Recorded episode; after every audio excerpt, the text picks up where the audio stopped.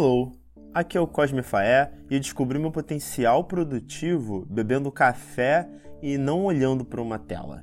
Como é que vocês estão essa semana? Cadê vocês divulgando episódio? Tá cheio de assunto legal nesse podcast aqui.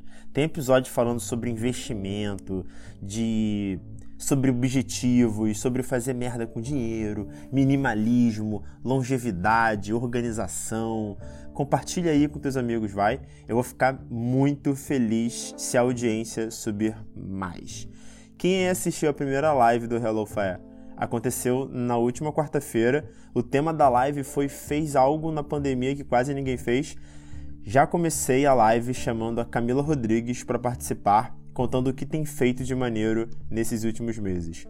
Daí no papo apareceram vários seguidores contando coisas bem interessantes.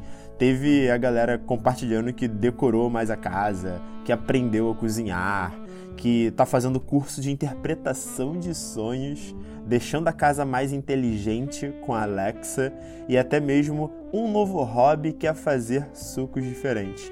A live está lá gravada no IGTV do Instagram lá no perfil do Hello Fire. Dá uma conferida lá. Eu tava percebendo que eu, sem planejamento algum, acabei mudando minha rotina durante o dia, sabe? Na verdade, prestei mais atenção em um detalhe importante: apreciar mais meus momentos de pausa. E logo em seguida, eu percebi o quanto o ócio criativo está sendo muito importante nas últimas semanas. E não é ficar à toa apenas. Deixa eu explicar melhor meu ponto. Por estar trabalhando remoto full time nos últimos meses, eu fiquei numa fritação de aproveitar cada minuto do dia. E eu chamava isso de aproveitar meu tempo produtivo. Qualquer brecha do meu dia eu preenchia fazendo alguma coisa, estudando, por exemplo. Eu somei horas, horas e horas explorando assuntos que de fato até me interessavam. Comecei a abraçar mais meus momentos livres durante o dia agora, tanto na hora do almoço quanto uma pausa no trabalho durante o dia. Que antes eu preenchia com caçar conteúdo complexo, agora eu simplesmente aprecio o nada. Sim, o ócio criativo total. E isso tem me ajudado demais a não terminar o dia estressado, inclusive tenho solucionado problemas de forma mais assertiva e eficiente no meu trabalho por conta disso. E de novo, são apenas alguns pontos que o ócio criativo é explorado e já percebi meu nível de estresse e ansiedade bem menores. O ócio criativo, inclusive, foi título de uma monografia de um cientista italiano chamado Domenico de Massi. Ele publicou sobre isso nos anos 95, 94, alguma coisa assim. Inclusive, deve ter sido inspiração para o trabalho 4 horas por semana do Tim Ferriss, porque ele publicou esse livro uns 7, uns 10 anos depois do que o, o Dominico. Ao invés de ócio criativo, eu prefiro chamar de inércia intelectual, que inclusive o Dominico fala sobre esse termo no livro Ócio Criativo.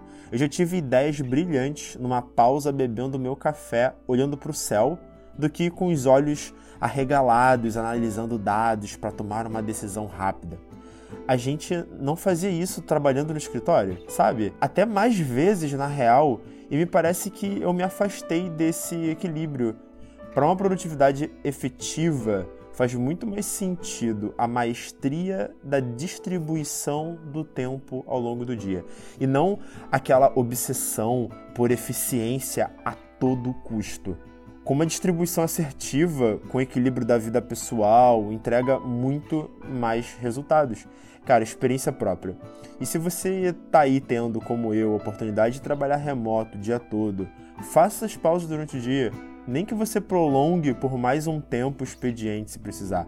Vai tomar um sorvete na hora do almoço, brincar com teu filho, fazer café com bastante calma. No outro dia, logo antes de almoçar, eu fui à feira comprar algumas coisas e com máscara, sem forçar a barra, veio do céu uma solução para o problema que eu estava tentando resolver no trabalho.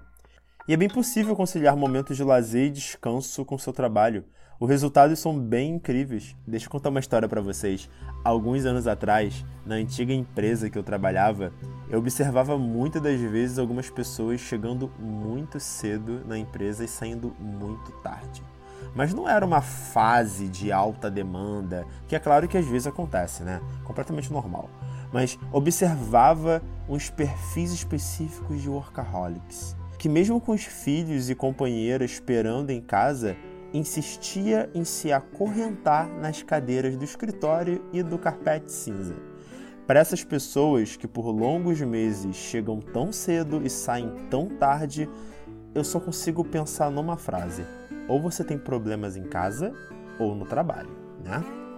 Esse flerte workaholic dos anos 2000, polvilhado com burnout, nunca funcionou. Depois que você se quebra por dentro com esse desequilíbrio, alguém vai substituir você. Gostei de ver vocês dando play em mais um episódio. Até o próximo episódio, episódio 10. Tchau, tchau.